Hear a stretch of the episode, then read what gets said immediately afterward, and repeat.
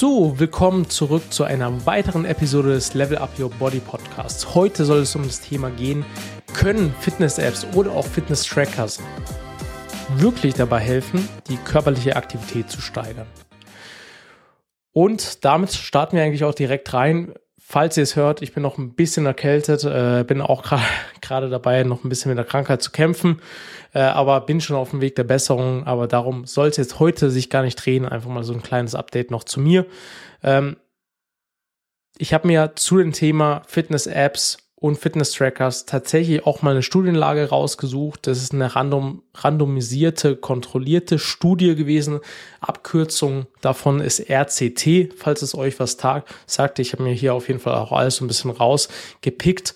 Und die hat sich natürlich Menschen genommen, die sich generell einfach wenig bewegen und dort wurde dann einfach ge geschaut, ob natürlich so Fitness-Apps oder auch allgemein Fitness-Trackers da wirklich eine Steigerung der körperlichen Aktivität auch bringen können. Äh, da wurde im Prinzip einmal festgestellt, es wurde natürlich einmal eine kurze Studiendauer gemacht und einmal eine längere. Äh, die kurze war zwei bis zehn Wochen, die längere war bis zu zwölf Monate. Und bei den zwei bis zehn Wochen scheinen sich wirklich die App-Benutzer und Benutzerinnen und Benutzer mehr bewegt zu haben. Also wirklich längere Studiendauer ähm, haben aber dann wieder das Gegenteil gezeigt. Da ist es dann nicht mehr so, aber kurzfristig kam auf jeden Fall eine Veränderung auch zustande. Aber wie wir natürlich auch alle wissen, eine Gewohnheit bildet sich eigentlich erst nach 66 Tagen und das sind halt letztendlich wirklich zwei Monate. Zehn Wochen geht schon so in die Richtung, wenn man das natürlich so für sich auch etabliert, ähm, dann kann man das natürlich auch in eine Gewohnheit mitnehmen. Ähm, dabei war jetzt aber auch zu den, zu den Menschen zu sagen, also es gab jetzt auch keine Unterschiede zwischen Männern oder Frauen oder den Altersgruppen.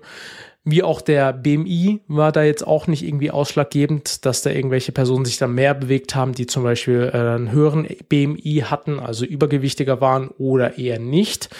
Ähm, der Einfluss auf die Motivation war einfach so, dass also es wurde innerhalb, ähm, es wurde auch gemessen, einfach die Einfluss der Einfluss auf die Motivation an sich, eine Fitness-App und einen Fitness-Tracker. Und da wurden einmal drei Studien erhoben, äh, einmal zwei RCTs mit 128 bzw. 44 Teilnehmern zu Fitness-Apps ohne Tracker und in einer RCT, also RCT, auch wieder ist einfach eine random, random, randomisierte Kontrollstudie, kompliziertes Wort, äh, mit 130 Teilnehmern zur Kombination Fitness-Apps und Tracker man hat aber tatsächlich wirklich keinen relevanten Unterschied zwischen den Gruppen mit Fitness-App und den Kontrollgruppen ohne App festgestellt.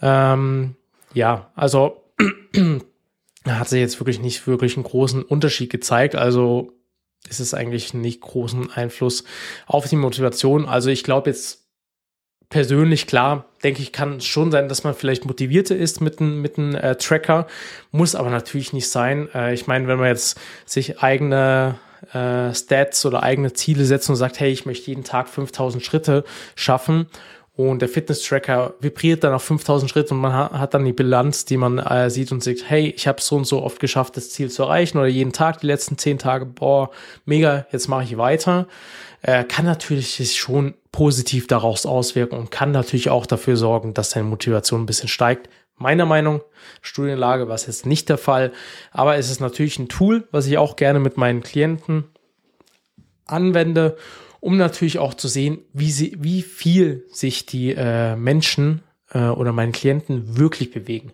Weil es ist das Problem, wir haben natürlich alle Schrittezähler auf dem Handy, aber viele haben hier Handy auch nicht immer dabei, was natürlich auch gut ist, weil wenn du ein Handy die ganze Zeit dabei hast, gerade dein Geschäftshandy und es immer wieder bimmelt, klingelt, dann hast du wirklich nie deine Ruhe. Äh, zählt zwar all deine Schritte, aber dein Stresslevel würde wahrscheinlich komplett explodieren und äh, das wollen wir ja alle nicht. Deswegen empfehle ich da eigentlich auch immer so einen Fitness-Tracker. Da gibt's ja mittlerweile diverse Fitness-Tracker, sei es jetzt eine ähm, von der Marke Fitbit, Polar, äh, Armas Fit, also von Amazon äh, eine Smartwatch. Ähm, dies, meine Meinung, wenn, wenn man dafür jetzt nicht viel Geld ausgeben möchte, äh, sehr preiswert ist. Die fängt, glaube ich, bei 50, 60 Euro an, hat da auch wirklich schon sehr viele, viele Funktionen, also sei es ähm, einmal Schlafdokumentation, Puls und so weiter und so fort. Und natürlich die Schrittzählung, die Aktivität. Und äh, ich glaube, das sind eigentlich die wichtigsten Punkte, die man einmal braucht. Ähm, ja, dann wurde natürlich auch nochmal einmal gemessen der Einfluss auf die Lebensqualität. Und da wurde einmal mit 128 Teilnehmern zu einer reinen Fitness-App und eine nochmal eine Kontrollstudie mit 40 Teilnehmern zu Fitness-App und Kombination mit Tracker, wie die gesundheitliche bezogene Lebensqualität mittels, also da wurde die gesundheitsbezogene bezogene Lebensqualität mittels eines Fragenbogen im Prinzip festgehalten. Und da wurde im Prinzip nach acht Wochen ein Vorteil für die Fitness-Apps im Vergleich zu keiner App festgestellt. Also da allgemein äh, hat sich anscheinend die Lebensqualität verbessert, äh, gesundheitsbezogen. Also ich persönlich würde sagen, dass man halt dann einfach viel bewusster damit umgeht, äh, wenn man natürlich sieht, okay, ich habe heute noch, habe nur 1000, 2000 Schritte gemacht. Es gibt ja auch in gewissen Fitness-Trackern auch wirklich eine Erinnerung, sich wieder zu bewegen, was ich wirklich eine sehr, sehr gute Sache finde äh, für Leute, die wirklich am Schreibtisch sind und wirklich manchmal acht oder zehn oder sogar zwölf Stunden komplett durchsitzen, vielleicht wirklich am Mittag eine halbe Stunde Pause haben, aber auch am Schreibtisch wieder sitzen und essen, ist das eine super Sache, um einfach sich nach 90 Minuten mal kurz zu bewegen, einen Kaffee zu holen oder einfach mal vielleicht den, äh, den Stehschreibtisch hochzufahren, äh, wenn man noch ein Laufband hat, was ich zufälligerweise zum Beispiel habe, was man unter den Stehschreibtisch fahren kann, dann mal eine Runde Lauf zu laufen, auch wenn es nur zwei, drei kmh sind. Ähm, das kann einfach dazu führen, dass du natürlich mehr Schritte über den Tag machst, mehr Kalorien verbrennst. Und wenn du am Ende des Tages wirklich bis zu 10.000 Schritte machst, dann machst du auch wirklich was für deine Gesundheit. Also das kann natürlich einen großen Vorteil haben, ein Fitness-Tracker. Ähm, und auch die zweite randomis random randomisierte Kontrollstudie wurde nach zwölf Wochen kein Unterschied in der Lebensqualität zwischen Personen mit und ohne Fitness-Apps plus Tracker berichtet. Also da ist es wieder anders. Ähm, aber wie gesagt, meine Meinung, es spricht auf jeden Fall ein paar, ein paar Punkte für einen Tracker. Hier sind jetzt auch nochmal so simple Beispiele, wo man sich das natürlich auch nochmal so ein bisschen vorstellen kann. So ein Fitness-Tracker sind ja letztendlich auch so kleine tragbare Geräte, die natürlich auch zur Überwachung, sag ich mal, dienen, Aktivität, wie ihr auch schon gehört habt, auch Schritte. Es gibt auch welche, die natürlich den Kalorienverbrauch auch messen, aber das ist meine Meinung. Es gibt natürlich auch Punkte, die einen dann vielleicht zu sehr stressen. Ähm, gerade Kalorienverbrauch, gerade mit dem Kalorienverbrauch, der in der Uhr ist und wenn man noch Kalorien zählt, also auch Kalorien trackt, und man dann zum Beispiel gerade in der Abnehmphase ist und gerade siehst, man hat jetzt am Tag nur 2000 Kalorien verbraucht und hat 2500 Kalorien aber am Tag zu sich genommen, dann sollte man sich nicht verrückt machen lassen, weil man jetzt an dem Tag 2500 Kalorien gegessen hat, weil letztendlich ist natürlich entscheidend, was du auf eine Woche gesehen verbrauchst an Kalorien. Also und sollte man sich dann nicht auf Tagesbasis da verrückt machen oder sagen, hey, am Ende des Tages, oh, ich bin jetzt bei 2500 Kalorien, was ich verbraucht habe, um jetzt heute ein Kilo abzunehmen. Wir wissen ja, ein Kilogramm Körperfett sind 7000 Kalorien. Müsste ich 1000 Kalorien jetzt einsparen. Also esse jetzt 1500 heute. Oh, schlecht. Ich habe schon 2000 Kalorien gegessen, weil ich sehe erst die Bilanz am Ende des Tages, wenn ich vielleicht schon fast ins Bett gehe. Ja, dann äh, ist es natürlich ein Punkt, wo einen natürlich eher stresst. Aber gehen wir jetzt mal davon aus, ähm, wir haben jemand, der wirklich jetzt eher ja, ein geschäftiger Unternehmer ist, der oft im Büro sitzt, ähm, da kann natürlich eben so ein Fitness-Tracker wirklich einen dran erinnern, mal aufzustehen, ein paar Stunden sich zu bewegen, um natürlich auch so einen Kreislauf in Schwung zu behalten. Zweites Beispiel, du setzt dir natürlich so tägliches Ziel, was ich vorher auch gesagt habe, äh, für Schritte und mit dem Tracker mit dem Tracker kannst du natürlich auch das einfach leichter überprüfen. Weil wenn du jetzt das Handy bei dir hast dann hast du es mal wieder nicht bei dir, dann weißt du, hey, eigentlich hatte ich da auch mal kurz nicht bei mir, bin da auch eine große Runde irgendwie gelaufen, weil ich zum Kunden wollte und habe das Handy dort gelassen und so weiter und so fort. Dann weißt du am Ende des Tages doch nicht, hey, habe ich jetzt das Schritteziel erreicht oder nicht? Oder wie sieht's aus? Ja, eigentlich war ich ja bei 5000 Schritte, auch wenn ich mir nur 4000 gemacht habe, war ich ja dann nochmal irgendwo eine halbe Stunde laufen oder whatever, hat das Handy aber nicht dabei. Ein Fitness-Tracker hast du immer an der Hand und der zählt letztendlich immer mit. Ähm, dann nochmal so ein bisschen die Rolle mit Fitness-Apps. Fitness-Apps ist natürlich so eine Software-Anwendung, die wir auf den Smartphones haben, auf dem Tablet laufen und die natürlich auch so ein bisschen verschiedenste Aspekte der Gesundheit und Fitness verfolgen. Eine sehr bekannte App ist zum Beispiel MyFitnessPal, die App bietet zum Beispiel zahlreiche Funktionen, darunter eben das Ernährungstagebuch. Also für all die eh ihre Kalorien tracken, werden das sicherlich schon mal benutzt haben. Dann kann man natürlich auch Workouts und Trinkseinheiten festhalten. Ähm, also wenn du jetzt wirklich eine Ernährungs-App hast und deine tägliche Nahrungsaufnahme zu verfolgen, ist das eine gute Sache, weil es zeigt dir halt vor allem mal, ob du genügend Nährstoffe zu dir nimmst und hilft natürlich auch ein bisschen gesündere Entscheidungen zu treffen. Weil wenn du siehst am Ende des Tages, dass du zum Beispiel 200 Gramm Kohlenhydrate gegessen hast und 150 Gramm war davon nur Zucker, dann weißt du, dann sollst du vielleicht mal ein bisschen weniger Zucker zu dir nehmen. Oder wenn das zum Beispiel du siehst, hey, am Ende des Tages soll ich 30 Gramm Ballaststoffe haben, aber du hast irgendwie nur 5 Gramm, dann wäre das vielleicht auch gut, da einfach mal ein bisschen dagegen zu steuern. Also da können Apps natürlich auch helfen. Wie zum Beispiel so ein zweites Beispiel, eine Workout-App kann natürlich dir so eine effektive Trainingsroutine ja, erstellen, äh, wo du mal natürlich in einer kurzen Pause machen kannst. Meine Meinung, aber all diese Workout-Apps da draußen, ähm, ja, bieten einen Anreiz. Problem ist einfach, man zieht es wahrscheinlich dann doch eh nicht langfristig durch und diese, diese Trainingsroutinen sind meistens eh halt auch nicht individuell. Jetzt kannst du mal eine Übung nicht ausführen, die App zeigt dir vielleicht gar keine Alternative ähm, oder du möchtest mal was anderes machen oder sagst, hey, äh, du siehst keine Fortschritte. Letztendlich ist die App kein Coach, du kannst nicht fragen, hey, woran liegt das und so weiter und so fort oder du kommst da und da nicht voran. Also es würde nie ein Coaching in der Hinsicht ersetzen. Deswegen bin ich ja auch äh, Fitnesscoach und stehe ja auch dahinter. Ähm, weil egal was kommen wird, egal was für eine App, egal was für, für eine KI oder was auch immer, ähm, letztendlich ist es immer noch so, ähm, dass man in eine Verpflichtung geht, wirklich mit jemandem persönlich, wo du eine Rechenschaft ablegen musst.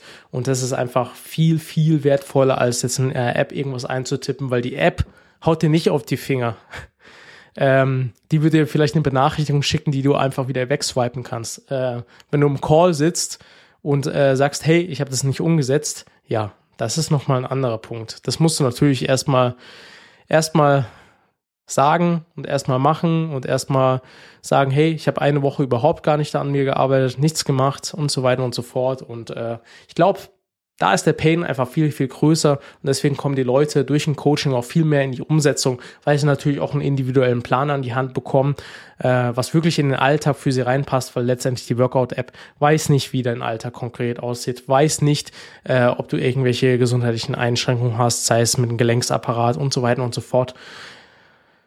Also es ist wirklich alles andere als individuell, so eine, so eine Workout-App. Ähm, ja, jetzt wisst ihr auch meine Meinung dazu. Also ich bin, bin Verfechter natürlich von Ernährungs-Apps. Äh, ich arbeite auch selbst mit einer zusammen, beziehungsweise eine App, wo man einfach sein Training festhalten kann und so weiter und so fort, wo ich dann die Pläne auch für die Kunden erstelle. Ähm, aber irgendwas fix vorgegebenes von irgendeiner App, die das irgendwie generiert, bin ich eher kein Fan. Ja, sonst Integration von Fitness-Trackers und Apps. Das Spannende ist natürlich, dass du mit Fitness-Trackers oft auch mit Fitness-Apps synchronisieren kannst. Also zum Beispiel, um so ein umfassendes Bild auch zu machen. Ein Fitness-Tracker zeigt zum Beispiel deine Schritte auf und diese Daten werden dann automatisch in die Ernährungs-App importiert, um den Kalorienverbrauch zu berechnen. Das ist zum Beispiel eine coole Sache. Du kannst natürlich aber auch dein Schlafmuster aufzeichnen und analysieren und herausfinden, wo du die Schlafqualität verbessern kannst. Und das ist meiner Meinung nach auch ein sehr, sehr großer Hebel, ähm, damit du erstmal siehst, wie du, wie du überhaupt schläfst. Ähm, weil viele wissen gar nicht, wie schlecht sie eigentlich schlafen und wie viel mehr sie noch aus ihrem Schlaf herausholen können. Und das ist meiner Meinung nach ein sehr, sehr, sehr großer Punkt, diese Schlafdokumentation mal zu sehen, wie die Tiefschlafphasen sind, Leichtschlafphasen, wie oft wache ich in der Nacht auf und so weiter und so fort. Extrem wichtiges Thema meiner Meinung, weil Außenschlaf ist einer der größten Hebel, was natürlich die Zell- Regeneration angeht, was deine Leistungsfähigkeit angeht, was deine Produktiv Produktivität angeht, was deine Gesundheit angeht. Also wenn ich mal eine Woche extrem wenig schlafe und viel Stress habe, dann kann ich drauf gehen, dass ich natürlich anfälliger bin für Krankheiten, für irgendwelche Viren und irgendwas drum und dran. Ähm, ist einfach so. Ähm, es gibt natürlich auch viele Zahl von Fitness-Trackers-App auf dem Markt, äh, diejenigen auszuwählen, die natürlich am besten für seine Ziele und Bedürfnisse sind, ist dann natürlich auch ganz, ganz wichtig. Äh, also wenn du jetzt natürlich irgendwie laufen gehst, äh, viel laufen gehst, dann ist vielleicht ein, äh, ein Tracker da mit einer GPS-Funktion sehr, sehr gut. Wenn du jetzt aber genau deine Kalorien verfolgen möchtest, dann such dir vielleicht nach einer App mit einer Umfang, umfangreicher Lebensmitteldatenbank auch mit dazu. Ähm, ja.